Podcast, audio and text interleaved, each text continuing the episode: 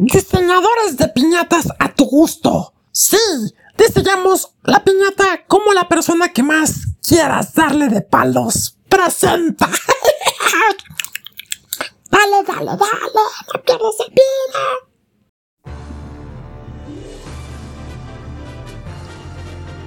Es viernes por la noche y es hora de pedir posada. En el nombre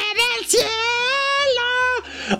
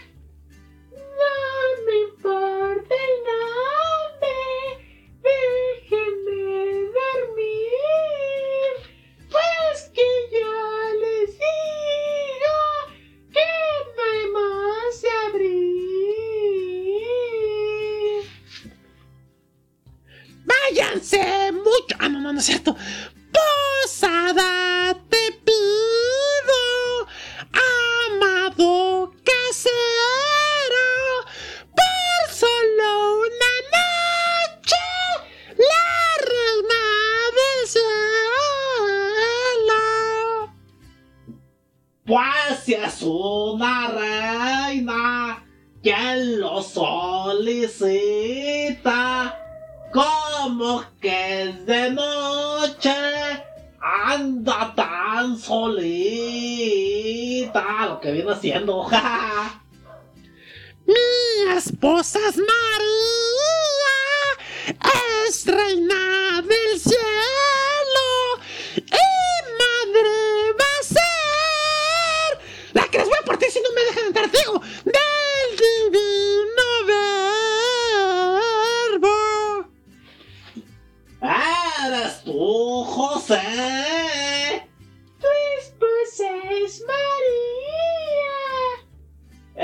Entren peregrinos, que mi prima tonta y no los conocí. ¡Ah!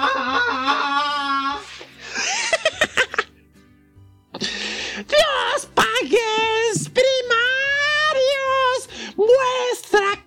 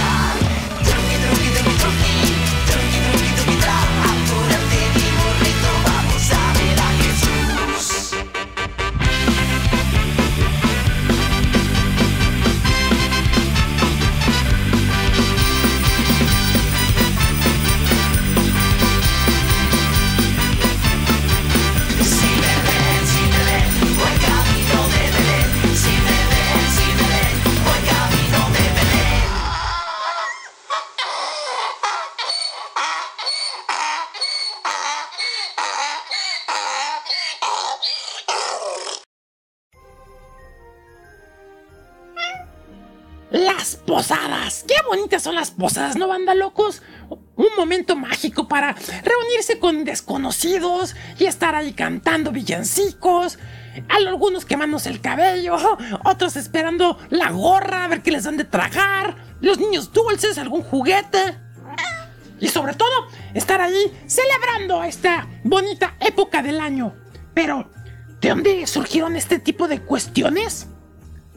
Las posadas presentan la ocasión perfecta para tomarnos un momento y reunirnos con nuestros seres queridos como amigos, vecinos, familia, compañeros de trabajo o de la escuela y tener un tiempo de convivencia. es común que en estas reuniones se enciendan luces de bengala, velas, se canten villancicos, se rompan piñatas, se beba ponche y se pida posada. Mm, antes de la llegada de los españoles, los aztecas celebraban durante todo diciembre la llegada del dios Huitzilopochtli, una celebración que iniciaba el 6 de diciembre y duraba 20 días. ¡Ah, 20, güey! Así es. Durante esta celebración se colocaban banderas en los árboles frutales y estandartes en el templo principal. Con la llegada de los españoles comenzaron a realizarse las misas de aguinaldo.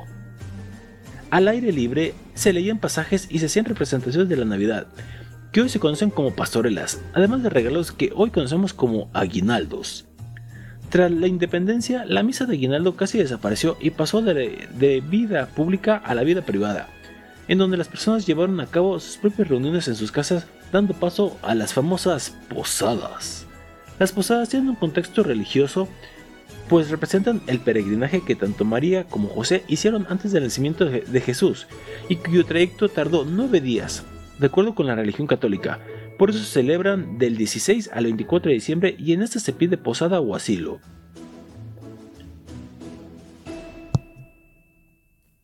Desde finales del siglo XVIII forman parte de la cultura popular al ser organizadas por las familias. Eh, El pueblo se congregaba en los patios de los templos y esperaban la llegada del solsticio de invierno, el día 24 por la noche y durante el transcurso del día 25 había festejos en todas las casas en los cuales se ofrecía comida a los invitados y unas estatuas pequeñas de pasta llamados Zoatl. Allí complementando la información que dio Juan Pérez, claro. Oh, Se comenta que esta tradición pues, ha sido bien acuñada y se dice que el superior del convento de San Agustín de Acolban, Fray Antonio de Segovia, ob- obtuvo del Papa Sixto V en 1587 un permiso que autor- autorizaba en la Nueva España majos la celebración de unas mesas llamadas de aquilargos, como bien dijo Juan Pérez. aguinaldos. Eso. A lo largo del tiempo, el mismo pueblo se fue agregando elementos más atractivos a estas celebraciones como velas, luces de vergala y piñatas hasta adoptar esas fiestas en sus barrios y casas. Bengala. Qué lamentable. Esta transición del templo a las calles fue permitido por la iglesia con el fin de que esas festividades tuvieran una mayor difusión entre los habitantes, por lo que la tradición se ha ido transformando de acuerdo con la cultura de cada zona o región de México. Una vez reunidos los invitados a esta celebración, se dispone a representar la solicitud de alojamiento que realizaron San José y la Virgen María en su peregrinar a la ciudad de Nazaret en camino a Belén. Para simbolizar este acontecimiento, los invitados hacen dos grupos. Uno de ellos debe salir de la casa acompañados de figuras que prese- representan a los peregrinos José y María, los cuales piden posada en la puerta entonando la letanía que hablamos al principio. Mientras las personas que se quedan en el interior deben de negarla en un principio, obligando a los peregrinos a continuar pidiendo posada unas tres veces más. La canción continúa y para culminar esa parte de la tradición se concede asilo a los peregrinos con la, con la letanía de entrada. Es importante mencionar que durante la posada todos los integrantes llevan consigo velas y cuadernillo de las letanías, Una vez concedida la posada comienza la convivencia entre los participantes, la cual llega en su máximo esplendor al momento de romper la piñata, la cual se debe estar llena de fruta, dulces y colación. A ver, dame más datos, Juan. ¿Qué más hay? Qué lamentable. El papel de la piñata en las posadas simboliza diferentes cosas. El primero es el triunfo de la fe sobre el pecado y debe tener siete picos que representan los siete pecados capitales. ¡Amba, caramba! Eso significa los siete picos, güey. Exactamente. Los dulces y la fruta simbolizan la gracia de Dios. Ah, pues sí, que, que dice, ah, bola de pendejos que creían que iba a haber dinero o algo. y sí, la gracia es muy gracioso. No, no, no, no, no de eso. Ah, ¿no? No. Ah, yo pensé que decía, esos pendejos que esperaban. y en eso no les pongo piedras o, o fierros. ¿Verdad, morra? La venda en los ojos es la fe. Ah, yo pensé que... ya, ya, ya, ya. Qué lamentable. Dios es representado por el palo. Me voy a contener de hacer el comentario, pero público que está escuchando sabe qué está pasando en mi mente en este momento. Hijo de la mañana. Hasta tú lo pensaste de más, de verdad, Juan. Qué lamentable sujeto. Las personas alrededor simbolizan a la iglesia que indicará el camino para vencer el pecado. Andy, cabrón. Así es, este es el contexto, el contexto de las posadas que inician con todo. Pues sí, a la gente le gusta este tipo de desmadre. Pero quizá hay algo interesante en todo esto, güey. Los villancicos que se cantan la letanía tienen un origen, ¿no? Pues mira, los, los villancicos han ido evolucionando con el paso del tiempo. De que fueran Pokémones, güey. En fin, este dato lo trae el buen uterino. Sí, mantos. El villancico, como indica su, su, su- su- su- su propio nombre, es la canción de la villa. Ah, ah, interesante, güey. la que servía para registrar la vida cotidiana de los pueblos. Según algunos historiadores, este canto surgió en el siglo XIII. me, me crece. Chales, manto. Y siendo difundido. Difund- Difundido, güey. Ah, eso. En España en los, en los siglos XV y XVI. Y en Latinoamérica desde el siglo XVII. En sus inicios fue una forma poética española y lo usaban como registro de los principales hechos de una comarca. A lo largo de la historia ha sufrido muchas transformaciones hasta que en el siglo XIX su nombre quedó exclusivamente para denominar a los cantos que aluden al de la Navidad. El villancico no solo se consolidó como género, sino que se convirtió en el arquetipo de la canción de Navidad. Su temática se concentra en el niño Jesús, la Virgen María, San José, los Reyes Magos, los pastores y la estrella de Belén. ¡Lotería! ¡Los tengo todos! Sí, manto. Actualmente los más populares son. No los vamos a poner aquí, si no van a decir aquí la bandita. Chale, no nos torturen, ya es suficiente tenemos con los centros comerciales que pues, nos las ponen interminablemente. Campana sobre campana. Villancico conocido en todos los países de habla hispana de origen andaluz y autor desconocido. Los Juanes en el río. ¿Perdón? Ah, no, los peces en el río, porque beben y beben y vuelven a beber acá, pues como tú, como, como tú merengues, manto. Bueno, sí. Los, los, los peces, pe- peces Pérez. O los Juanes peces. Pendejo, güey. los peces en el río de origen y autor desconocido, aun cuando en algunos párrafos alcanza a percibir cierta influencia árabe. Abarajame la bañera, nada, abarajame la bañera. La Blanca Navidad, manto. Chispas, güey. ¿Y esa? Esa está escrita por el compositor Irving Berlin en 1940, incluido en el récord Guinness como uno de los temas más vendidos en la historia. Más vendidos y más hinches tocados, güey. Hasta el cansancio. Mi burrito sabanero, conocido también como el burrito de Belén, fue compuesto por el músico venezolano Hugo Blanco. Sácame de dudas, güey. ¿En serio? Sí, manto, y este fue en el año 1975. Órale, o sea, no es tan. Yo pensé que era más, eh, más antaño. No, manto, para nada. 1975. Así, por si alguien acá lo que viene haciendo no, no, no, no, no hizo la escuchación bien, ¿verdad? Después, Mari Morena. Ah, caray, esta no la conozco, manto. Yo, güey. Nació en el siglo XVIII, que se cree que es origen español y autor desconocido. La Marimorena. A ver, güey. Me interesa ver, productor. Pero a lo mejor la gente también no lo ubica. A lo mejor la hemos escuchado y no sabemos su nombre, güey. A ver, ahorita, ahorita la pone el produ.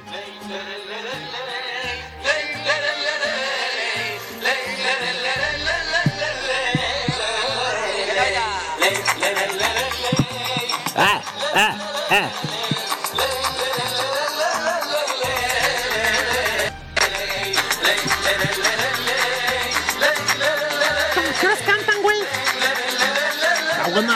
Buena la- el ritmo, ¿no? Güey, ¿en serio? ¿Qué os van a cantar o qué? ¿No se la pasan? A la. Ahí va.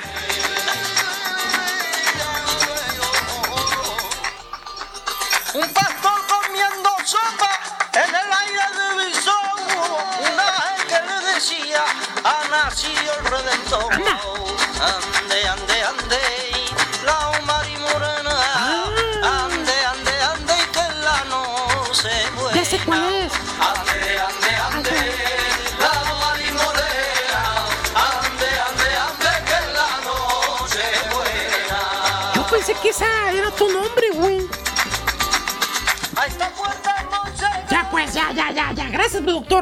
Órale, es la Marimorena. Yo no sabía que así se llamaba, güey.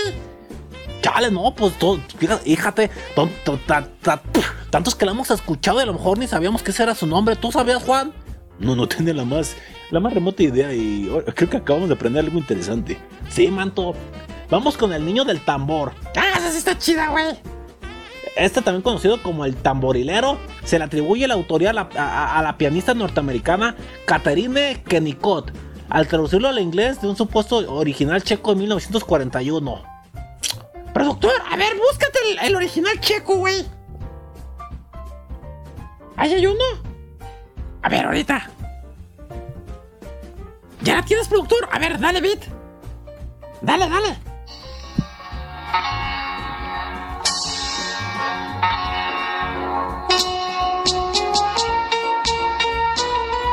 Es la versión original, güey.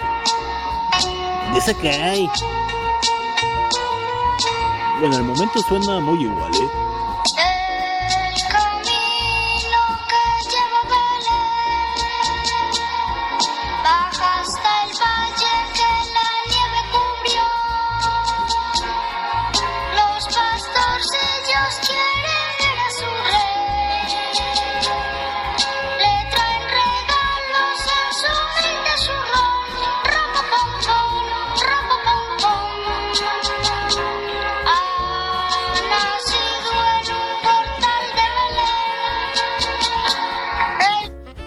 Deja de esa parte.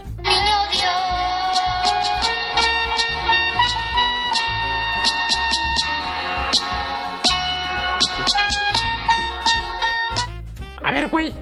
Pero. El supuesto original checo es del 41, ¿no? A ver, es, es que sí, es, es que no se oye nada checo, ¿eh? Nada, nada checo, güey. Ni pacheco ni checo. A ver, otra versión. Pero que sea la chida, güey. ¿Esa es? A ver, dale. Vamos con los anuncios. Es de Catherine Kennicott. Sí. Sí, muy tropical.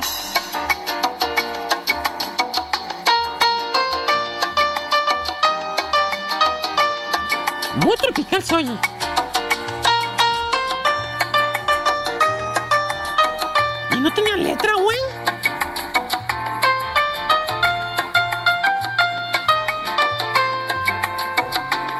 que no.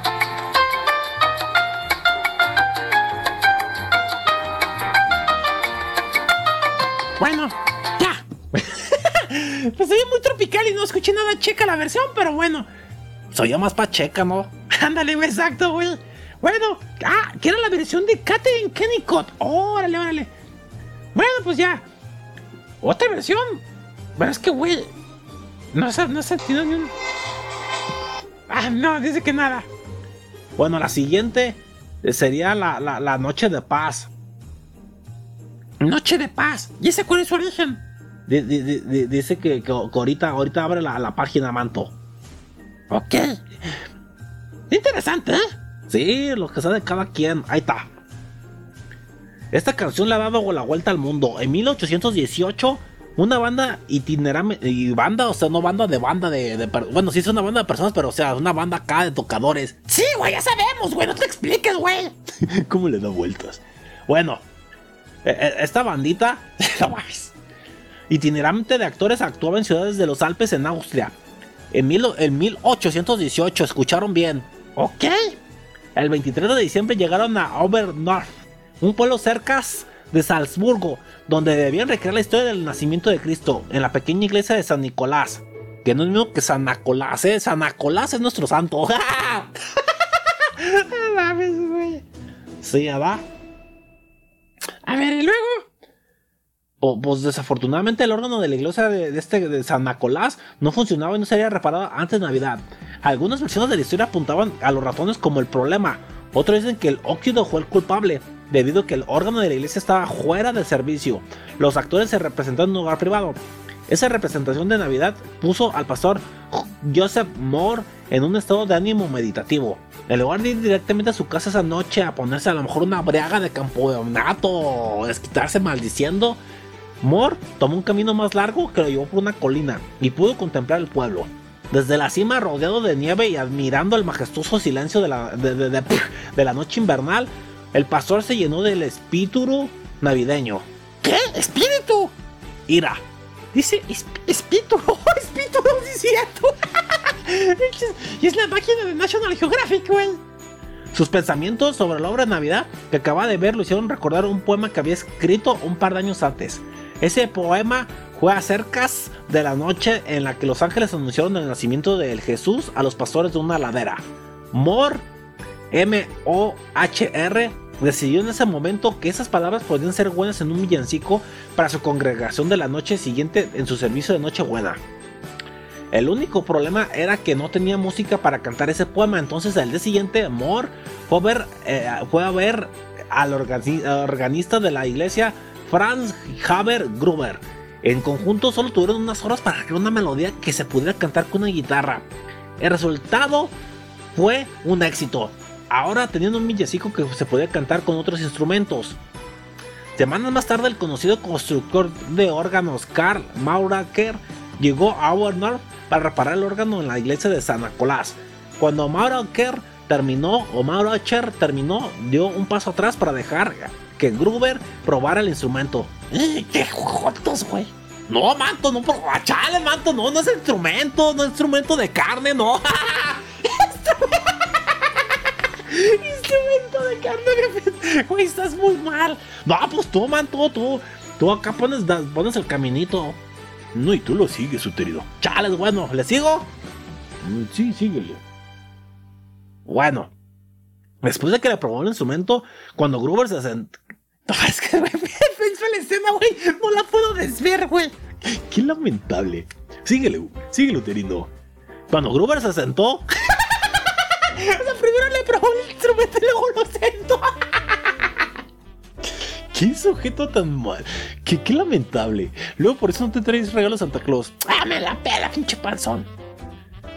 sus dedos comenzaron a tocar. Ya deja que continúe el pobre Uterino. Chales, manto, casi no, no, no aparezco y me, interrumpes. Ok, le, le, tocó, le chupó el órgano, se sentó en él y le agarró con los dedos y luego. No, manto, todo, todo lo, lo acá lo, lo tergiversas. Gruber lo invitó a que probara el instrumento. Cuando Gruber se sentó, sus dedos comenzaron a tocar la simple melodía que había escrito para el poema navideño de Moore. Ok, En este video podemos verla interpretada en diferentes idiomas en Viena. Profundamente impresionado, Maurer llevó copias de la música y las palabras de Noche de Paz en su aldea alpina Kap, Kapfing. En este lugar, dos conocidas familias cantantes, los Reiners y los Strassers, la, la, la, la- la incluyó en su repertorio de la temporada navideña para que fuera conocida en toda Europa. En 1834 interpretaron Noche de Paz para el rey Federico Guillermo IV. cuarto. Ah, cuatro. De, Prusia. Le gustó tanto que ordenó a su coro de la catedral que la cantara cada noche buena. Veinte años después, la canción llegó a Estados Unidos y la cantaron. Esto fue en alemán, en el monumento de la Exarna en Hamilton, ubicado a las afueras de Nueva York. Oye, güey, me interesaría escuchar Noche de Paz en alemán. ¿Cómo se escucha? Productor, ¿puedes Ya sé que te estoy haciendo. pa- para para chimo- chichayotes, pero. Sí, sí puedes, güey, o no. Dice que, que ahorita. Ok. Y luego. Ahí, ahí va, ahí va. Ahí va. En alemán, ¿verdad?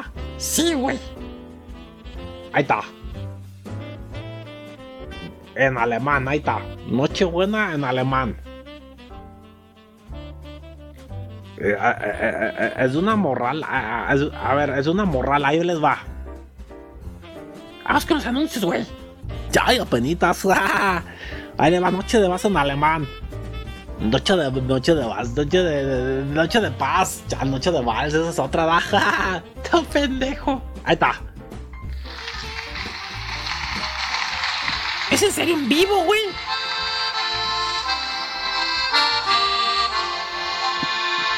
A ver.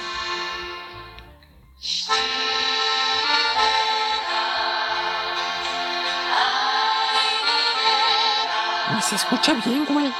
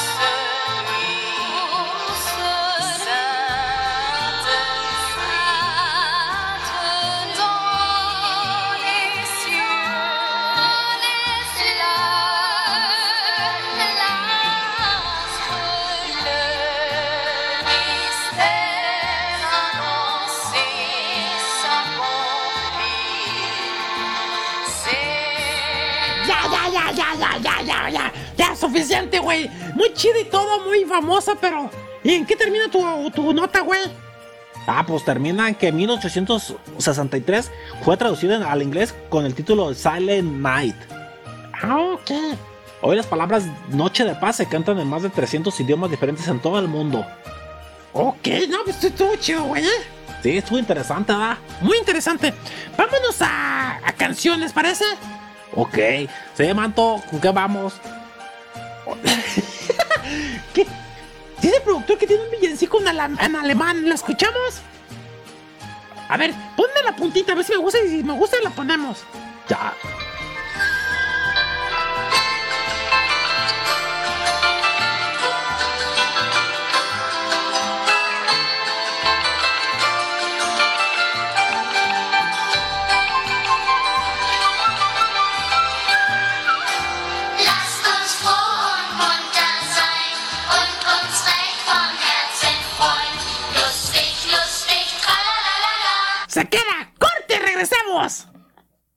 Ok.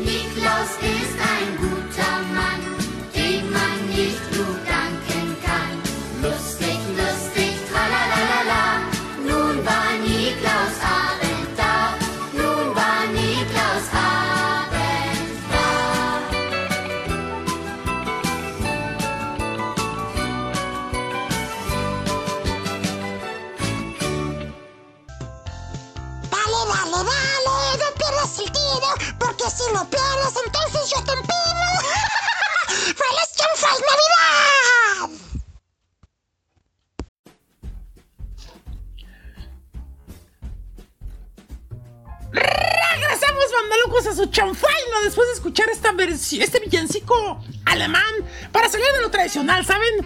Así en la chanfaina saben que ponemos cosas diferentes y también queremos poner las villancicos diferentes. A lo mejor cada año les ponemos casi siempre los mismos porque están muy perros, pero hoy sí vamos a variarle un poquitín. Tampoco, no crean que tanto, ¿eh? Juan Pérez, Sí, el colega. ¿con qué vamos ahora? Vamos con. Bueno, obviamente la próxima semana es Navidad.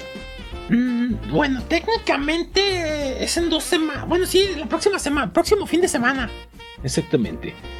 Vamos ahora con eso que me parece por demás interesante. ¿Por qué se celebra el nacimiento de Jesús el 25 de diciembre? Ah, oye, pero ¿no sería mejor ese tema tocarlo la próxima semana? Ok, entonces, ¿con qué vamos? Este artículo me gusta, güey. ¿Qué son las posadas navideñas y cómo hacer una? Mm, Ya hablamos de las posadas, ¿no? Bueno, sí hablamos, pero. Vamos con. Con esto que creo que va a ser interesante, güey. Ok. Las posadas en América Latina. Ah, interesante. Fíjate. Esta celebración que nació en la Nueva España Majos ha cobrado gran popularidad a lo largo de América Latina, por lo que otros países como Guatemala o Colombia han adoptado esta juego familiar en algunas de sus variaciones. Por ejemplo, en Guatemala, las posadas en Guatemala se celebran del 15 al 23 de diciembre, es decir, hoy 15 empiezan las posadas y acaban el 23. Las figuras de María José son cargadas por un grupo de personas y se inicia el peregrinaje en las nueve casas. Cada día se dedica a una ciudad donde Jesús realizó un milagro, comenzando el 15 de diciembre con Nazaret, el 16 el monte Tabor, el 17 la ciudad de Nahim, el 18 los campos de Samaria, 19 el pozo de Siquem, 20 a la ciudad de Betel, 21 a la ciudad de Anatot, Anatot, 22 a la entrada de Jerusalén y el 23 a Belén. Posteriormente, Colombia, Ecuador y Venezuela. En estos países a las posadas se les conoce como novena de aguilargos, donde las... Ya sé, ya sé que son aguinaldos. Es que nomás estás viendo cómo decir la majadería. A huevo. Donde las personas se reúnen para rezar, comer platillos de temporada y cantar villancicos. Se lleva a cabo del 16 al 24 de diciembre. Cada día se reza un conjunto de oraciones diferentes. Mmm, interesante. Y luego, Estaba buscando... Este artículo, güey, no me dio... No me dio otros países. Ahorita, ahorita, banda locos. Es que... todo menso. Pues sí, yo creo que las posadas. ¿Qué? Mira, ay, pero es que... Ay, bueno, es que no, no me está dando más países. Ahorita busco uno específico. Mira, ya abrí otro artículo, me mandó un PDF. Ay, más que las letras están más chiquitas que nada. En Perú, el día más importante es la Nochebuena, que se suele celebrar en casa de los abuelos mientras que los niños juegan y tiran cohetes. Bueno, no me habla mucho de las, de las posadas, pero bueno, ya que eh, no quiere dejar este, esto en blanco, les aviento los, los comentarios. Que suelen celebrar en casa de los abuelos mientras los niños juegan y tiran cohetes en la calle. Los adultos, no, hombre, pero el rato por eso pasan accidentes. Los adultos, adultos preparan la cena y los regalos que se abren a las 12 de la noche después de colocar al niño Jesús en nacimiento. En los pueblos de la tierra di- andina se viste a los niños con una prenda amarilla para que tengan suerte y las mujeres barren la entrada de la casa para ahuyentar a los malos espíritus. En Ecuador, como en casi todos los países, la cena de Nochebuena es la más abundante y también lo que, lo que más significa. Los niños en la calle suenan con unos pitos de agua. Qué lamentable. Güey, ya sé, ya sé, son niños, güey, no voy a hacer un chiste aberrante. Que suenan como trinos de pájaros. Ay, güey. Ni modo. En los hogares de Bolivia, Saludos a Bizcochito Boliviano. ¡Saludos, mamachita! Se montan el árbol y el nacimiento. El día 24 los niños duermen hasta las 11 para poder disfrutar de la cena. Después se abren los regalos y se va a la misa del gallo. En muchas... O sea, yo misa, un gallo de una misa. Eh, Es una misa que usualmente se hacía a la medianoche, Marciano. Ah, yo pensé que un gallo estaba ahí haciendo la misa. Me imagino el gallo. Y en muchas ciudades se hace una procesión con el niño Jesús mientras se cantan villancicos con instrumentos tradicionales hasta el amanecer. Eh, El viejito pascuero es como se le llama a Papá Noel en Chile. ¿Qué pasó? En este país los niños abren los regalos a las 12 de la noche el día 24, después de la cena. Las actividades acaban el 6 de enero, día de la Epifanía que los chilenos llaman la Pascua de los Negros en honor de Altazar, uno de los reyes magos que vino de África que representa a los esclavos que fueron llevados a esas tierras. Los urujuachos, los niños que hacen unos muñecos de trapo, también llamados judas, se sientan a la puerta de sus casas y en una esquina transitada cuando alguien se acerca a los niños, se abalanzan y gritan ¡Un peso para el judas! Y los adultos les dan una moneda con las que compran golosinas. En la noche de Navidad, después de los juegos artificiales, se organizan grandes fogatas donde se queman los muñecos. O por cierto, hay una serie que se llama 30 monedas donde habla de Judas. Está muy chingona, ¿eh? Mm, ya hablé de los uruguayos. Mm. Bueno, en España y México es más o menos semejante a lo que dice ese artículo. Y son los que, son los que me dejó, el- me, me dio la página, así que banda locos, si me faltó alguno de esos países, I'm sorry, but I'm sorry. Es lo único que me aparece y listo. Ok. Sí, bueno, estar como pendejo, busque y busque y no voy a encontrar, güey. Bueno, buen, buen dato. Vamos con esto que también es interesante para agregar a, lo, a lo que decía hace rato de la misa de gallo. Antes de la cena de Navidad, en varios países de Latino- de Latinoamérica, las familias celebran la misa de gallo. Qué lamentable. Para conmemorar el nacimiento de Jesús, la Eucaristía se realiza poco después de la medianoche del 24 de diciembre. En esta celebración, los fieles suelen llevar sus propias imágenes del niño Jesús para colocarlas en el pesebre o nacimiento principal del templo, para que luego sean bendecidas por el sacerdote. Ándale. Se parece un poquito a algo que parece que sucede en la en el sábado de gloria también que se bendicen ciertas imágenes y velas y todo eso. Oh. Y acuérdate que lo hablamos en uno de los programas, creo que con Monseñor. Bueno, también está la Noche de las Velitas. El comienzo oficial de las festividades navideñas en Colombia ocurre en el 7 del 7 y la madrugada del 8 de diciembre con la celebración de la Noche de las Velitas, el tradicional festejo en honor a la Inmaculada Concepción de María. En esta fecha las casas y calles de Col- de Colombia se iluminan con miles de velas multicolores en medio de un gran ambiente de fiesta. Ah, está chido, güey, sí se antoja, ¿no? Sí, se súper antoja, la verdad. Sí está interesante cómo lo hacen los colombianos. Que por cierto, allá anda el locutor pirata, ¿verdad? Ah, sí, cierto. Creo que el productor nos dijo. Sí, pinche mal quedado. Digo que iba a acompañarnos. La novena. El 16 de diciembre se da inicio a la novena de Navidad en Colombia y otros países latinoamericanos, la cual consiste en un oficio religioso que se repite durante nueve días sucesivos y que termina en Nochebuena. Es una de las celebraciones religiosas más importantes similar a las Posadas de México y que demuestra el verdadero sentido de la Navidad. Muy bien. Mm, aquí estoy viendo las balconeras. Desde hace algunos años, la Arquidiócesis de Montevideo lleva adelante la iniciativa de las balconeras. Estos son los carteles de tela con la imagen de la Sagrada Familia y con la inscripción Navidad es Jesús, que se instalan en los balcones de las casas. En las balconeras se cuelgan desde el 8 de diciembre y la tradición también contempla momentos de oración como el rezo del rosario, la bendición del niño Jesús, en las misas, que realizar obras de caridad y orar en familia durante Nochebuena. Órale, güey.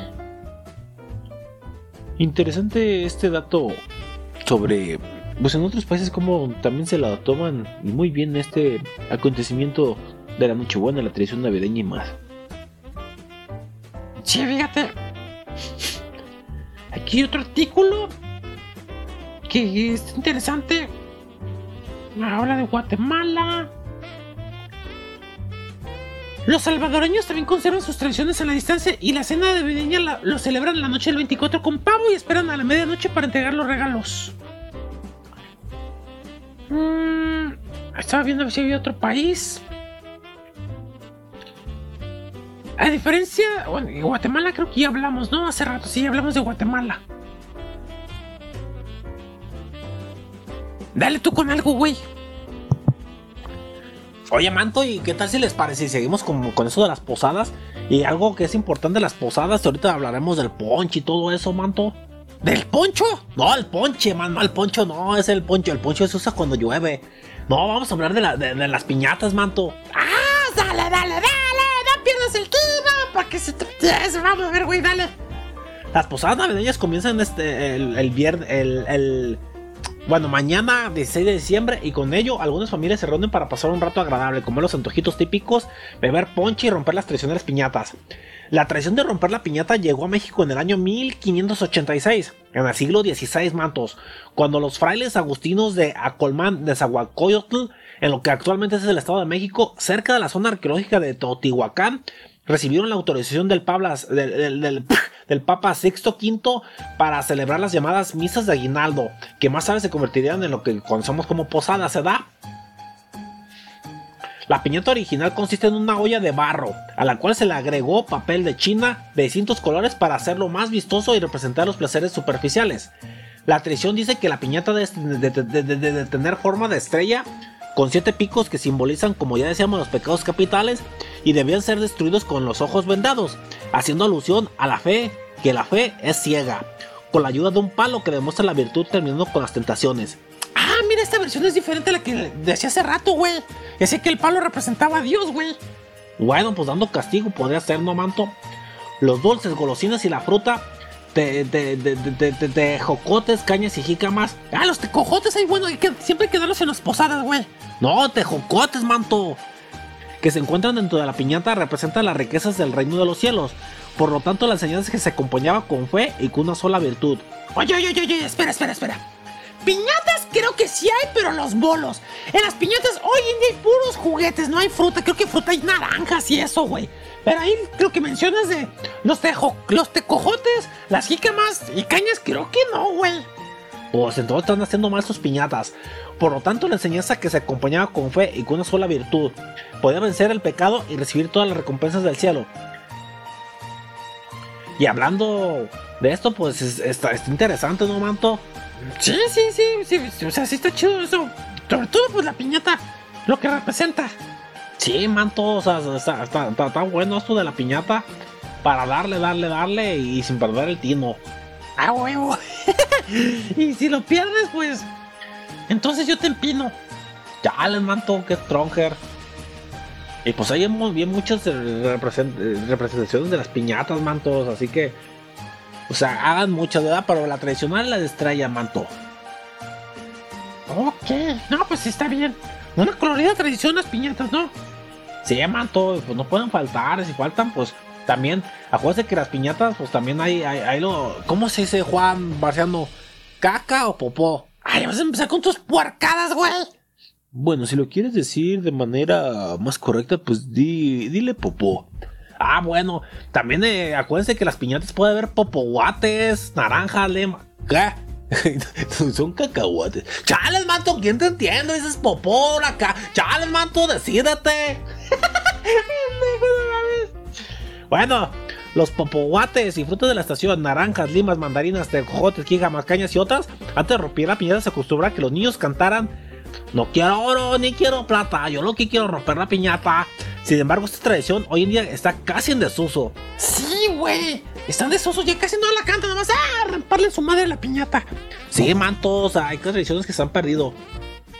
Así que sin importar el símbolo moral que se le ha atribuido a la piñata, recibamos con alegría lo que de ella cae, pues son todos frutos de trabajo de los campesinos mexicanos que nos llenan de orgullo y por qué no de felicidad. Mm, pues. Sí. Puede, puede, pues sí tiene un punto. Se manto. Y pues bueno, estas, esta- eh, las fiestas de sembritas no pueden faltar esto, las piñatas, así que eso es eh, lo que le respeta a eso. Y algo que no puede faltar, obviamente, pues es el ponche, el ponche navideño. Ah, vas a hablarnos del ponche. Así es. El ponche navideño que es, es tradicional en las, en las posadas también, incluso en las reuniones hoy en día. Un ponche de frutas que es una situación bastante interesante. Pero vamos con algo interesante. A ver. Vamos a hablar también del origen del ponche navideño. Órale, pues. Mezcla entre la gastronomía y tradiciones europeas e indígenas en nuestro país. Ah, El ponche de frutas no solo es tradición de México, también lo es en varias partes del mundo. Esto se debe principalmente a la ventaja que se puede elaborar en casa y usar diferentes ingre- ingredientes de acuerdo con el gusto de cada familia. Usualmente se prepara para las posadas, que son las fiestas de los nueve días previos a la llegada de Navidad, que incluso desde las preposadas. Las preposadas que sí, nosotros estamos, tuvimos nuestra, vamos a tener nuestra preposada hoy para mañana tener nuestra posada normal. Fíjense, el origen del nombre del ponche proviene del hindi. Es, bueno, no sé si significa, cómo se debe de pronunciar. Está una A con un simbolito arriba. Vamos a decir que es el del hindi pack, que significa 5. Desde aquí te brinco. Correspondiente al número de ingredientes que originalmente lo componían. Lo, exactamente, güey, porque lleva un chingo de cosas. Bueno, originalmente lo componían oh, aguar- aguardiente de vino de palma, azúcar, limón, agua y té. ¡Ah, cabrón! Muy diferente, muy diferente al que es hoy en día. Posteriormente se derivó del inglés punch, una vez introducido en Inglaterra. La variedad de frutas que componen esta reconfortante y aromática bebida le aporta maravillosas propiedades y aun cuando la receta puede variar de acuerdo a la región, es muy común encontrar en, el- en él frutas como manzana, guayaba, tejocote, tamarindo, caña de azúcar y jamaica. Oye, manto, Mm, Dime. ¿tú sabes cómo se utiliza el agua de Jamaica en Jamaica? ¡Ah, cabrón! ¿Cómo, güey? Agua. No mames. Qué lamentable chiste. ¡Chales, manto! Ah, ya, nació muerto mi chiste, ya pues yo no les digo nada. El ponche se sirve caliente en jarrones. Esto, estuvo tan pendejo el chiste que sí me dio risa, güey. Ah, chales, más por trolearme, va. Ay, güey. El ponche se sirve caliente en jarrones de barro con su respectiva porción de frutas y en algunas partes suele añadirse el famoso piquete. ¡Ah, caray!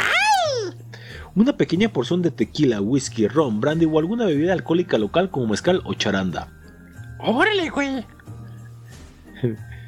Y fíjense, las frutas más comunes usadas en la preparación de esta bebida que en 2016 generaron entre 6 frutas, tiene pues gran arraigo.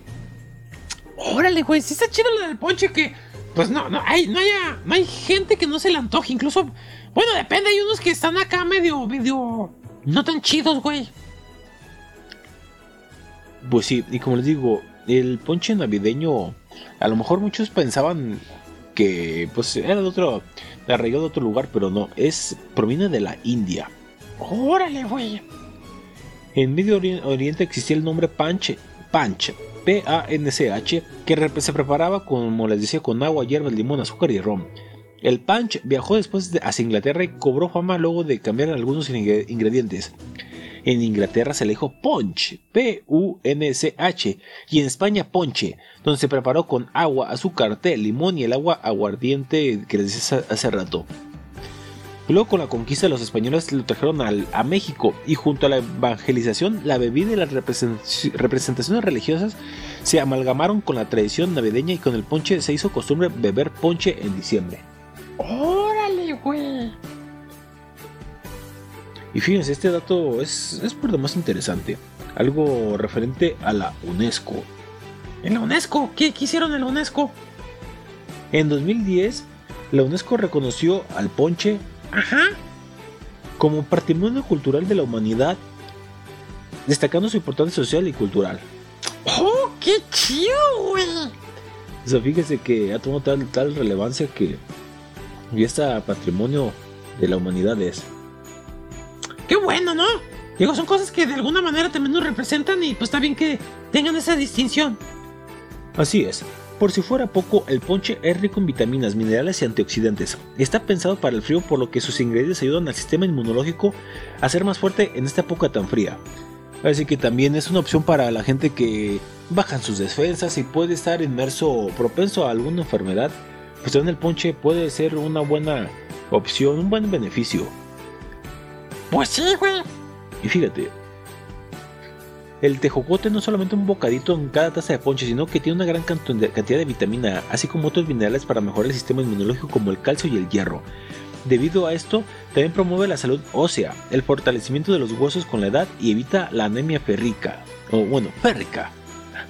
¡Ay, cabrón! O sea, hasta beneficios tiene el ponche. Así es. Más que interesante. Y fíjate, bueno, de la- del, ya les hablamos del tejocote. La caña de azúcar es tan, es tan icónica dentro de la receta del ponche. Ajá. Y ya se me movió la nota. No mames, güey. Ah, ya, ya. Aquí está. Que es enrique en varios minerales que son necesarios para gozar de una buena salud. Que ellos el potasio, hierro, calcio, magnesio, zinc, fósforo, sodio y selenio. También es conocida por sus propiedades antioxidantes que retrasan la oxidación de las células y evitan problemas cardíacos al favorecer la circulación sanguínea. Sin mencionar que es ideal para proteger la encía de bacterias por sus propiedades ant- antrisingentes. At- astringentes. Eso. También hablemos de de la receta original, la guayaba. Esa fruta es tan beneficiosa como refrescante. Una de sus propiedades es el ser un gran antioxidante, pues tiene un alto contenido de vitamina C, lo que evita los efectos de los radicales libres en el cuerpo como la oxidación de las células. Esta misma vitamina fortalece el sistema inmunológico y otros padecimientos respiratorios leves. Además contiene fibra, lo que ayuda al sistema digestivo y permite nivelar la glucosa en sangre. O sea, para la gente que a lo mejor tiene problemas para cagar. o sea, te protege la, la guayaba que yo sabía que tenía mucha vitamina C. Y aparte, pues mira, te hace cagar. La manzana, ¡Qué rica está la manzana! No me sé la letra, pero bueno, ¿qué? Qué lamentable. Además de proveer energía al cuerpo debido a que es bastante rica en carbohidratos y vitamina A, la manzana promueve el mantenimiento de los huesos, ¡Órale, güey! el sistema inmunológico e incluso la buena salud cerebral. Ayuda a controlar enfer- enfermedades cardiovasculares y respiratorios como el asma. Algunos estudios sugieren que puede prevenir algunos tipos de cáncer. ¡Órale, chingón, güey! Y el último ingrediente tradicional, la ciruela pasa. De la misma manera, la ciruela pasa se relaciona con el mantenimiento de los huesos y la prevención de enfermedades óseas como la osteoporosis al ser rica en vitamina C. Favorece la circulación de la sangre y por ende previene enfermedades cardíacas. ¡Ah, mira, güey! También permite una sensación de saciedad después de consumirla, sin mencionar que ayuda a controlar el colesterol y prevenir el estreñimiento para ser rica en fibra. Entonces, la pasa es buena para el colesterol. Así es. ¡Oh, mira! También aquí aparecen otros ingredientes extras como el tamarindo. El tamarindo me da asco, güey, parece un cerote. sí, güey. Pero bueno, ¿qué? El tamarindo es rico en fibra, lo que puede tener un efecto laxante, pero también ayuda a controlar los niveles de colesterol en el cuerpo. Ayuda a eliminar las toxinas a través de la orina por ser diurético, diurético natural y contribuye a reducir las inflamaciones de cualquier tipo, desde articulaciones musculares o incluso en los vasos sanguíneos. Órale, güey. O sea, que tiene forma fea, pero te ayuda mucho. Así es. También tenemos por último la jamaica, y no la jamaica que nos dijo Uterino. Pinche chiste que nació muerto. Se agüitó tanto que se fue. La flor de Jamaica, aunque no es una fruta, la flor de Jamaica bas- base para el ponche es muy beneficiosa debido a la gran cantidad de minerales como hierro, fosfato y calcio que contiene además de vitaminas A, C, B1 y E. De acuerdo con el Servicio de Información Agroalimentaria y Pesquera, esto ayuda a reducir los, los síntomas de la gripe, algunas enfermedades estomacales y mal- malestares en la piel como úlceras, lesiones o abscesos. Cuenta con grandes cantidades de fibra y propiedades antioxidantes y antisépticas. ¿Cómo aprendimos ahora con esto, güey? O sea, algo que, que a lo mejor parecía sin importancia. Y hay gente que también le echa nuez, güey. Que la nuez también ayuda para la estructura ósea, para la memoria, el cerebro, todo eso, güey. Ah, cierto, sí le agrega tan bien. ¡Qué chingón, eh! Fíjense, banda locos. El ponche es ideal en temporada de diciembre. No nomás en las posadas, locos. Quizás en esa temporada es más de uso, pero para que lo tomen en cuenta todo lo que tiene. Así es. Vámonos a canción. Vámonos, güey. La siguiente viene a cargo de Auto Midnight. La canción se llama Campana sobre Campana. Aquí en La Chanfaina en su especial. Bueno, La Chanfaina en su posada. Que sí, estamos aquí echando desmadre. Pero sobre todo dándoles información que cura. Y está más que nunca, Juan Pérez. ¿eh? No cure y sobre todo para que se prevengan con los fríos que van, van a arreciar más.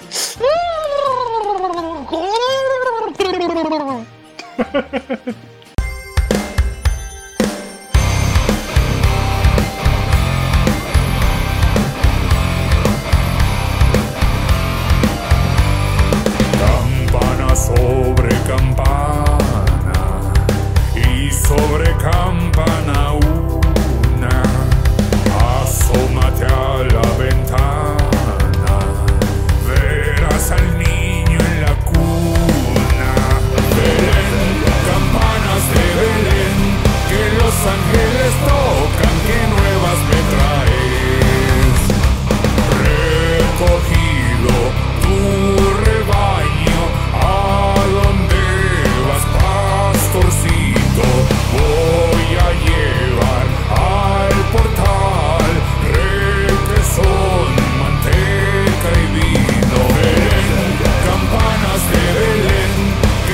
ángeles tocan, que nuevas me traes.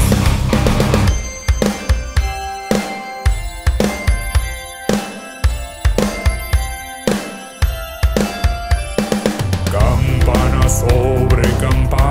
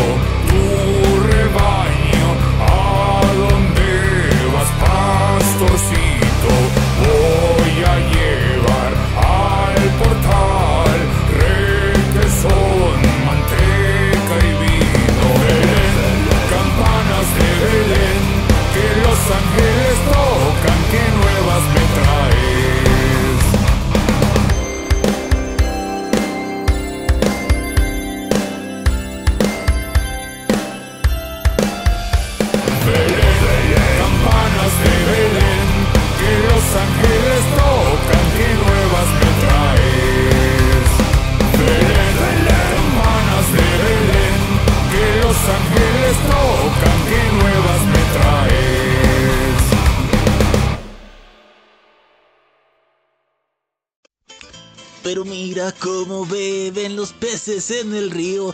Pero mira cómo beben su boquita de vino.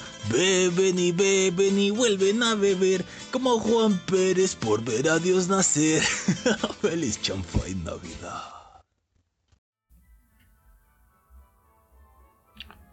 Regresamos a la posada de la Chanfay Navidad. Después de escuchar. No habíamos dicho Chanfay Navidad.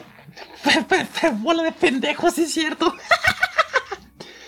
Después de escuchar a Autumn Midnight con la canción Campana sobre Campana. Villancicos fuera de lo tradicional marciano. ¡A huevo!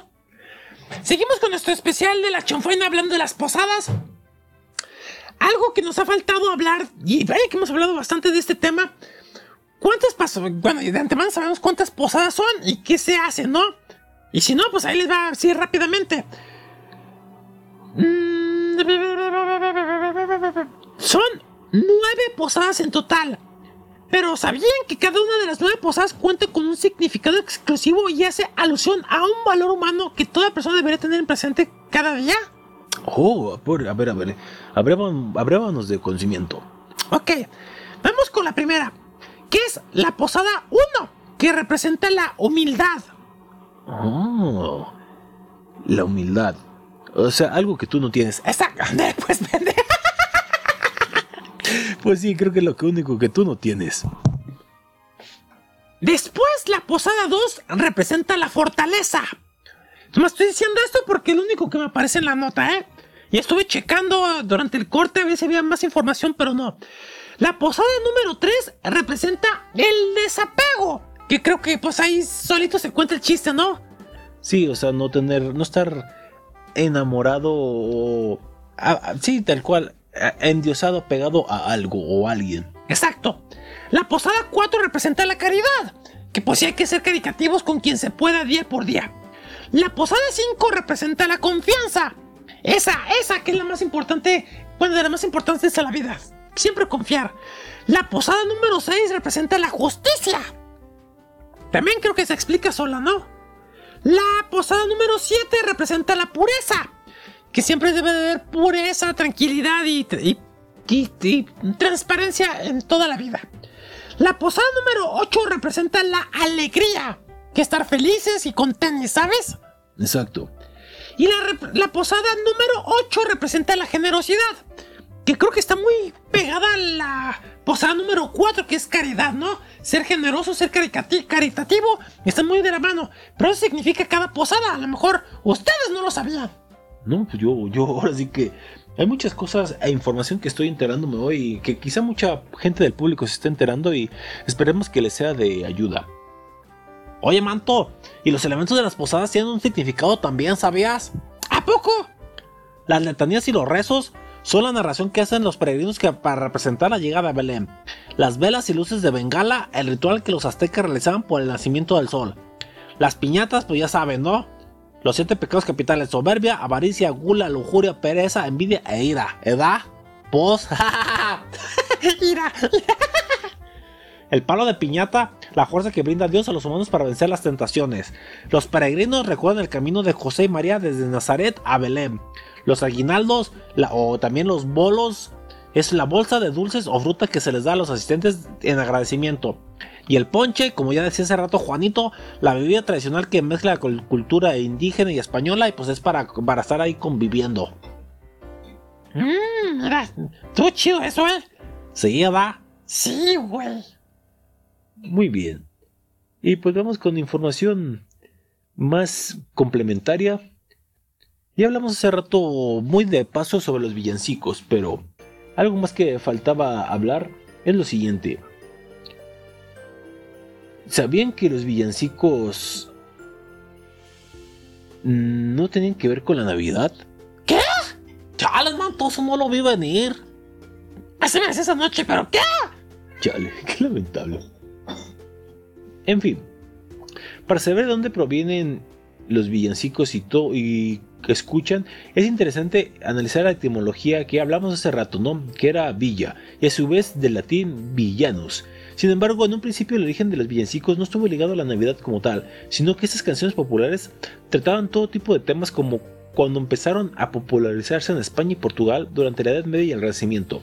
De hecho, ya el nombre en sí mismo sugiere que se trataban de canciones que entonaban los villanos, ¡Ah, cabrón! es decir, las personas de clase humilde que vivían en las villas medievales. Ah, ya, ya, ya, ya. Y hoy en día un villano se le representa como alguien malo, ¿no? La villanía, ser malo. Sí, es que hay etimologías que a lo mejor se les ha dado una traducción incorrecta. En fin, se trataba de composiciones vocales inspiradas en textos de temática rural y que no siempre iban acompañadas de instrumentos. Órale, güey. La iglesia vio en el villancico la fórmula perfecta para difundir y propagar su mensaje, además de componer algunos villancicos inspirados en la figura de Jesús o de la Virgen. Se, se sustitu- se sustituyó la letra profana por una sagrada. Así, los villancicos fueron formando cada vez más de las festividades religiosas, siendo la Navidad la celebración en la que esas composiciones se hicieron más populares. A lo largo de los siglos XVII y XVIII, XVIII y, y vigésimo... Ya, mejor así dilo, güey. Qué lamentable. Los villancicos alcanzaron un gran so- sofisticación musical. Ay, güey, a ver. En ellos se llegaron a incluir coros, solistas e incluso representaciones escénicas que llegaron a convertirse en pequeñas piezas teatrales. Con el tiempo, los religiosos muy puristas comenzaron a repudiar la teatralidad y el carácter de los villancicos porque, como decía el sacerdote teórico Pietro Cerone, distraían a los oyentes de la devoción. A finales del siglo XVIII o XVIII, los antiguos villancicos fueron poco a poco fundiéndose con otros géneros como la tonadilla y mucho más tarde con la zarzuela. Pero no solo en España, majos. Se cantan canciones que celebran la Navidad. En otras regiones del mundo, a este tipo de composiciones se les conoce con diversos nombres. Koleadsky en Ucrania y Rusia, Koleda en Bulgaria y Polonia, Pastorali en Italia, Weihnachtslieder. A ver, a ver, a ver. No que muy alemán. Ah, no, el productor es el alemán, tú no, ¿verdad? Mm, no, manto.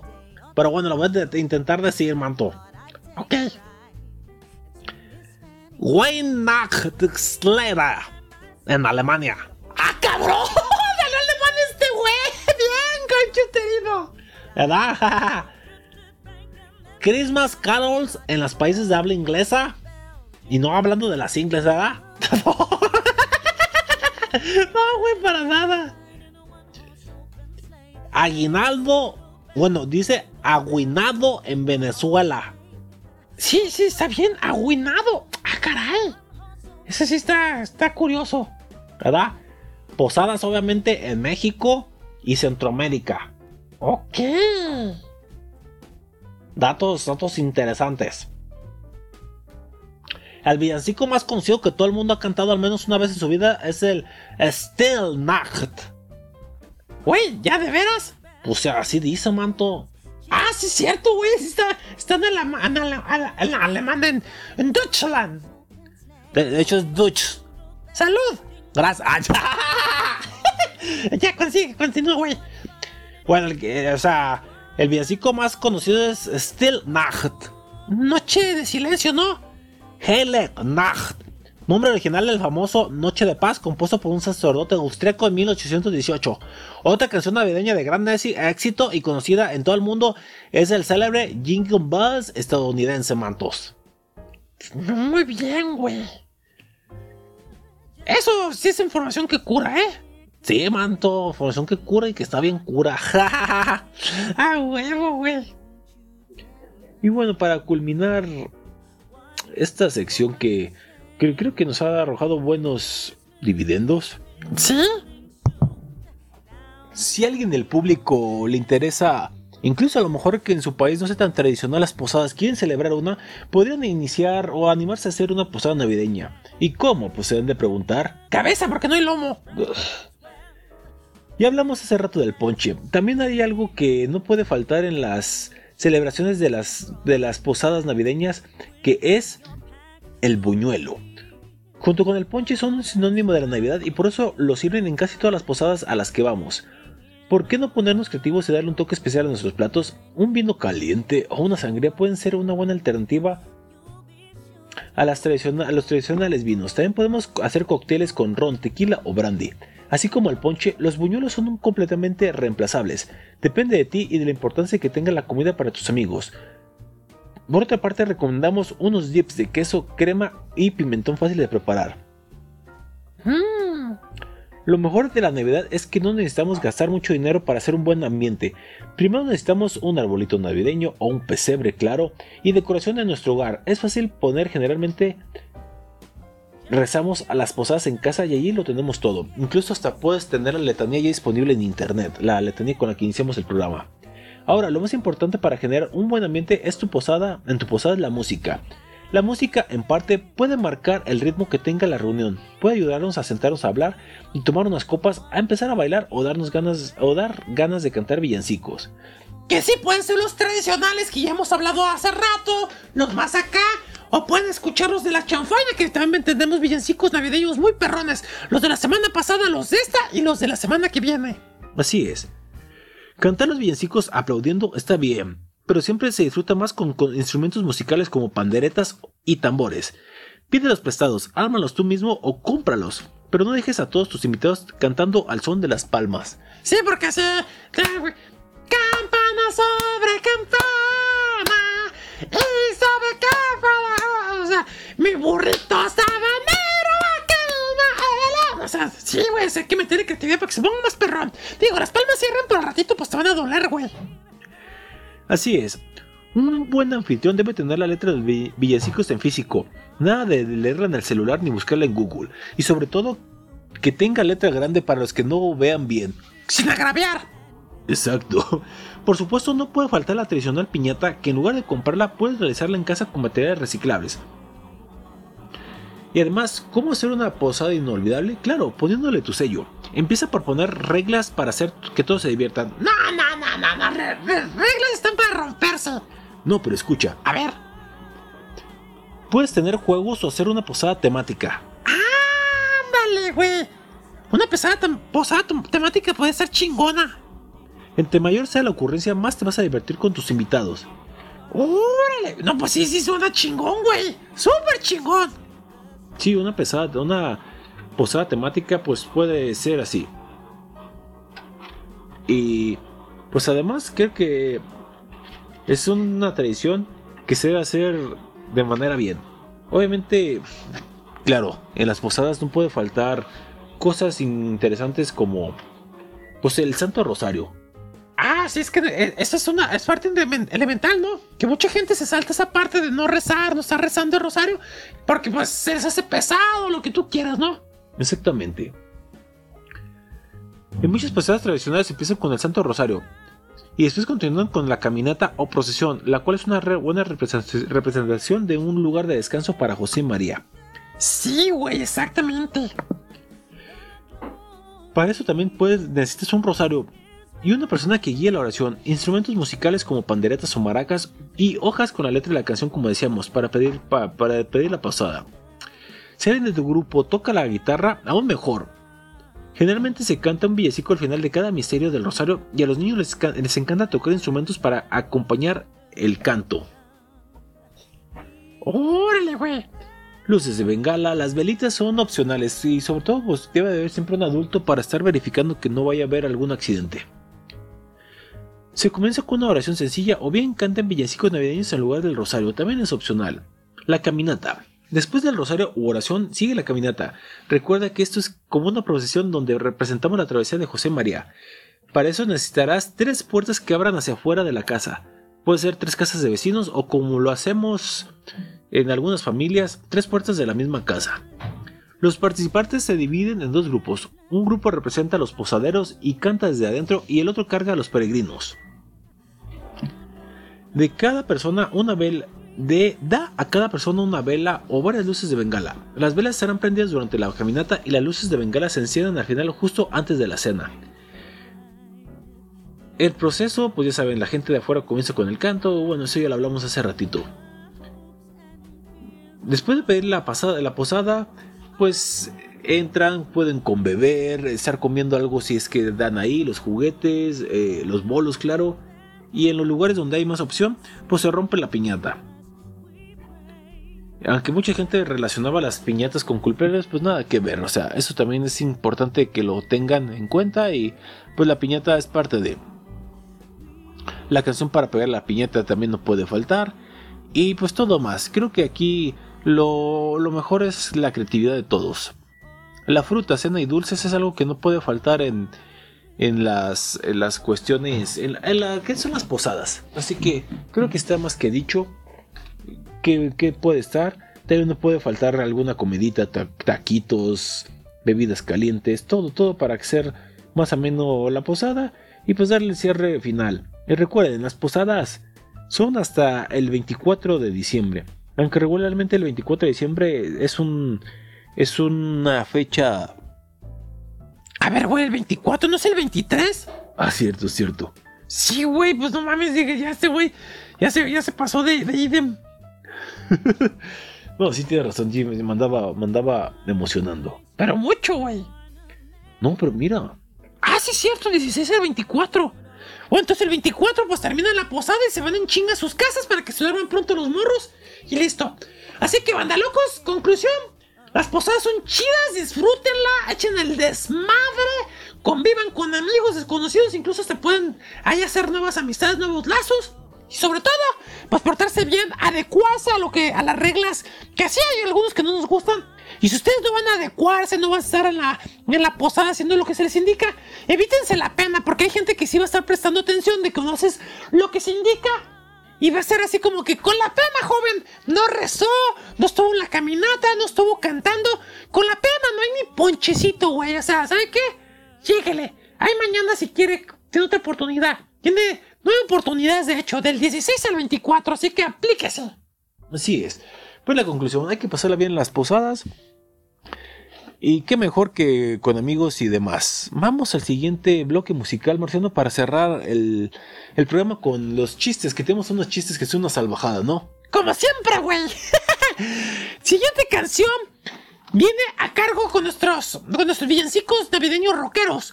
Viene a cargo de Leo Moracchioli. La canción se llama Chickmunk Song. ¿Es en serio que es navideña esta? Dice el productor que sí, pues a ver, escuchémosla y a disfrutar esta canción.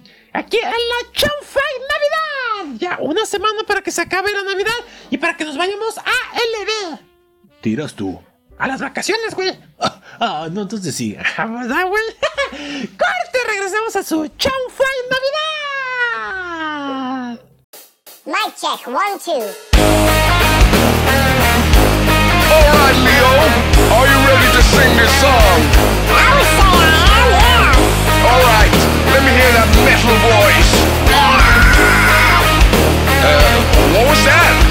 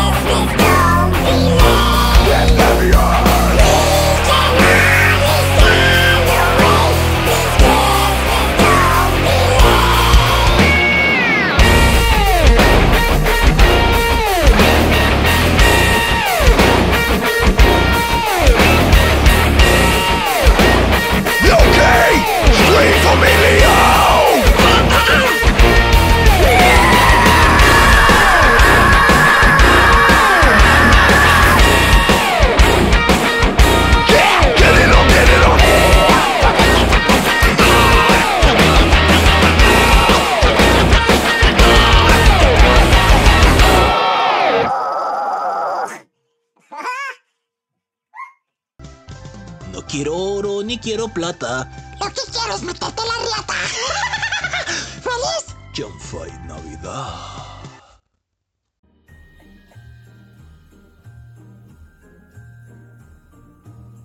Recta final del programa. Regresamos a su chanfaina público culto y conocedor después de escuchar a Leo Moracchioli con la canción Chick Song que estuvo bastante graciosa, ¿eh? La neta, sí, pinches mamás. Está bien, güey, hay que salir un poquito de, de lo tradicional para no hacerlo tan, tan plano, ¿sabes? Exactamente. Y como es una tradición en los chistes en la parte final del programa, vamos a tener la incorporación de nuestros colaboradores, tanto Fa como Uterino, para ter- terminar con broche de oro este programa. Hola, colegas. Hola, Fa, ¿dónde estabas? Ay, hola, niños y niños. Me estaba ya preparando con el patroncito algunas cosas y también andaba haciendo el ponche. Así que ahorita, terminando el programa, vamos a, a- a tomar nuestro ponchecito. ¡Ah! Yo sí quiero, güey. Pero tienes que rezar, güey. Está bien, yo doy el consejo. Ahora me tengo que quedar con él. Está bien. Hay que hacer todo para merecer nuestro ponche y un bolo. Sí, un bolo. Y no una bola de. No, no, no, no, no, no, nada de eso, güey. Nada de eso, porque algo que no es común en las posadas es eso. Pero, quién sabe, las posadas de la chanfaina sea muy común.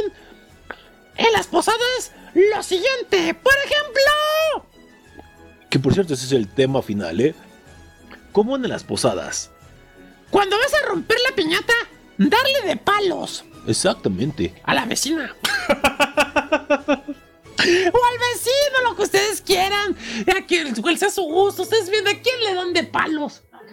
Qué lamentable. Ah, huevo, güey. Como en las posadas. Que te toque ponche con piquete. O piquete sin ponche. ¿Eh? Qué lamentable. Piquete sin ponche. Chales, manto, saliste muy exótico, Juanito. Como una de las posadas. Que me saquen la caca guatiza del bolo. Chales, manto. Ándale, güey, se la aplica.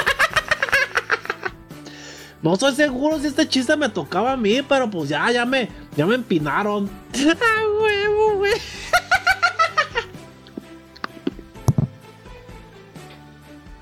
Qué lamentable, Uterino. Como una de las posadas. Probar la caña del que me gusta. ¡Ah, caray! No manches, güey. Como en las posadas. En la rifa que se hace, que mi compadre se saque el gordo y que me invite a chupar. Ah. Qué lamentable. Ay. Como una de las posadas, mantos. Terminar fumándose el arbolito de Navidad. Chales, manto, que stronger. No le duda, primo. Como una de las posadas, invitarle de mi colación al patroncito. Y. No manches, güey. Como una de las posadas, que se arme el intercambio. ¡De madrazos! Eso desgraciadamente sí pasa. Sí, güey, ya sé. Como una de las posadas. Que después de la posada, seguro habrá un nacimiento. Ah, sí, pues sí, güey. Nueve meses después. Ay, como para. ah, Para noviembre, ¿verdad? No manches, güey. Qué raro, como de las posadas. Si está muy aburrida, terminar echando palo. ¿Qué? Palomitas. De pólvora, o sea, de palomitas de pólvora, güey. ¡Ay, güey! Dije, esa fa es tremenda. Ay, sí, eso no te decía a ti anoche. Te la decía el patroncito. no manches, güey, estuvo chido, güey, me gustó, me gustó. Común en las posadas. Sacarle la fruta de la piñata a la tía. ah, güey. Como una de las posadas, en la última posada, ser invitada al recalentado. ¡De nalgas! Eso no sería para la Navidad más bien. Pues ahí estuvo el chiste, güey. Nomás por la grosería de. Ay, qué lamentable. Como en las posadas. Que no falta el intercambio de fluidos. ¡Ah, cara! ¡Caray! guiño. Común en las posadas. Que me agarre los tejocotes el compadre porque no me gustan. Que te agarren. No manches, güey. Qué lamentable. Ay, güey. Común de las posadas, mantos. Cerrar la cuadra a ley de tus pelochas. Así, güey. No falta el güey que. No, no, no, no, no, no. Yo, porque yo quiero. Cierro la cuadra. ¿Y qué, güey? Sí, manto, hay cada, cada carnal que, que sí se siente, se siente pues el el, el machino, el, el chico bueno de la película gacha. Exacto, güey. No manches. Común en las posadas. Que la que se viste de virgen tiene cinco niños. Ay, qué raro, güey. ¿Verdad? Qué lamentable. Hombre, güey. Y que el San José. El que el San José se la pasa clavando, pero a otros. Qué lamentable. Ay, güey. Y que, Jes- y que Jesús sea Jesus, güey, con J y con I. Todo mal. Sí, güey. Común de las posadas, que se note. Ah, ya, este es tuyo, manta. Ay, ya. Como en las posadas, que se note que tengo frío, que yo digo lo contrario. que con las altas ¡Qué error, patroncito! Pero pues de qué, no, no tengo frío, por eso no sobra. Y luego están exhibiendo, güey. Común en las posadas. Terminar con un pedazo de chorizo. ¡Entre las nalgas! Qué lamentable. Como una de las posadas, despedirme de beso del que me gusta y que sepa mi suegra. ¿Qué?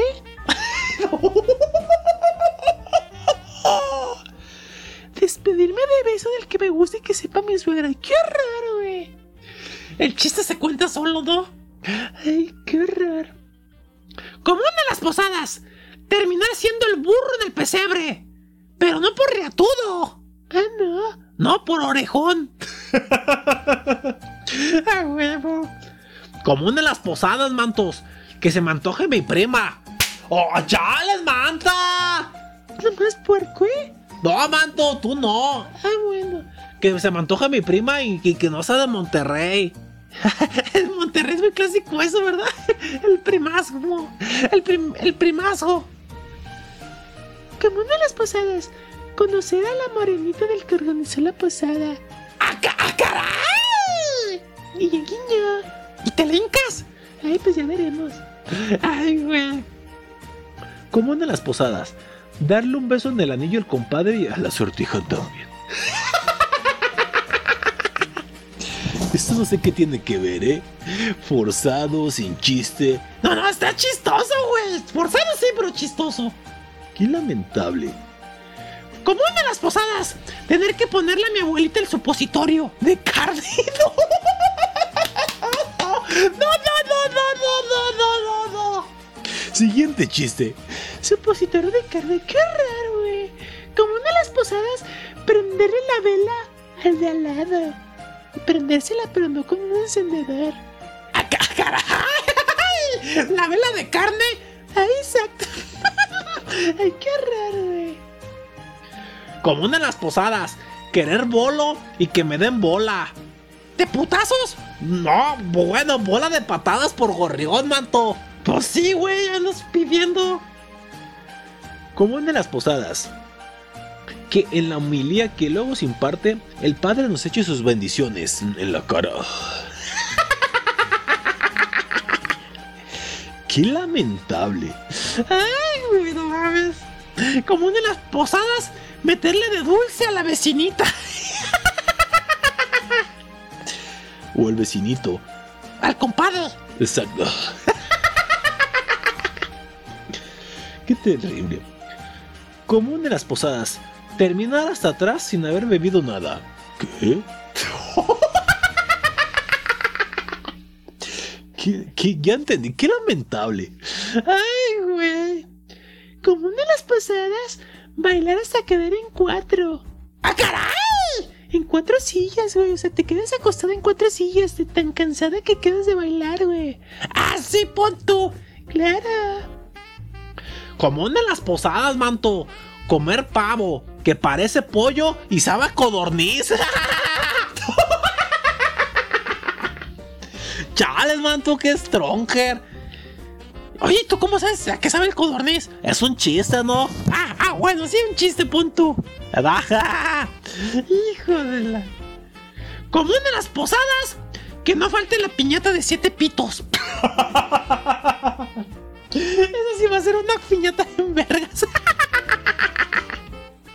Qué lamentable. Y cuando le, dan los palazos, en vez de sacar chistes, se, se- se vas a sacar dulces, saca chispas de leche. Qué porquería. Ay, güey, me imagino, qué chido. Común en las posadas. Que el compadre me ofrezca su caña y yo chupársela. ya fue mi último chiste.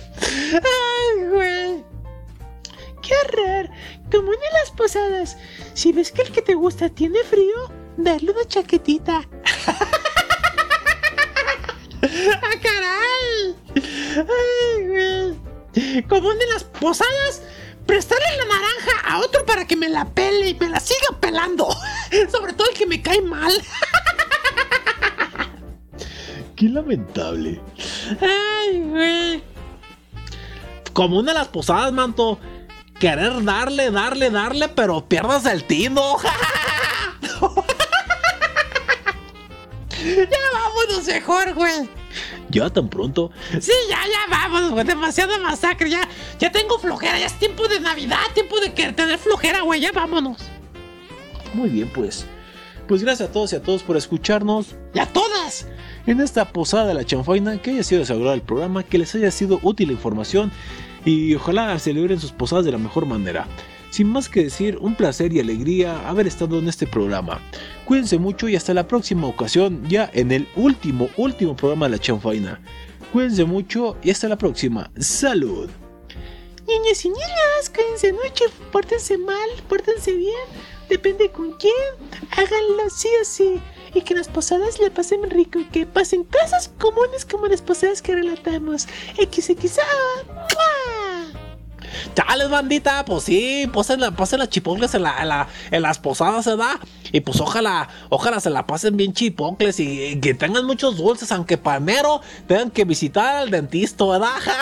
¡Salo la bandita! ¡Adiós! Y fue el marciano. Gracias una vez más por su atención en un programa más de la chanfaina. Y nos dejamos con la última canción. Antes de los chistes, la presento. Última canción que viene a cargo de Paulo Cuevas. Clasicazo. Ah, por cierto, la primera canción que escuchamos fue a cargo de la tremenda corte. La canción, pues ya lo ubicaron, mi burrito sabanero. Y esta. Los, pez, los peres en el río. ¡Oh, salud! con Paulo Cuevas. Cuídense mucho, banda locos, y hasta la próxima ocasión. Últimos chistes, como en las pausadas. Ay, güey, esto está chido, güey. Invitarlos a mi morada y venuda. ¡Qué lamentable! ¡Qué puerco eres, marciano! No, y por último, como una de las posadas, que, que le den posada a mi peregrino. ¡No, no! ¡Vámonos, vámonos, vámonos! ¡Chale, mantos! ¡Ay, ay, ay, ya, ya entendí! ¡Entre tantos peregrinos! peregrinos.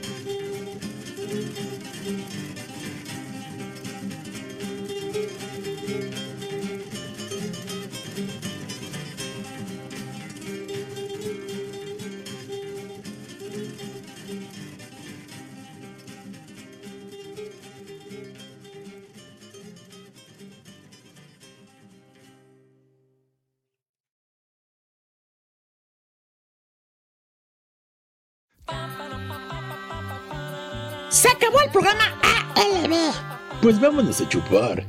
Yo los acompaño a beber. A la chinga. Mejor, vámonos hasta la próxima semana tenemos una cita aquí en La chanfaina. Su platillo radiofónico.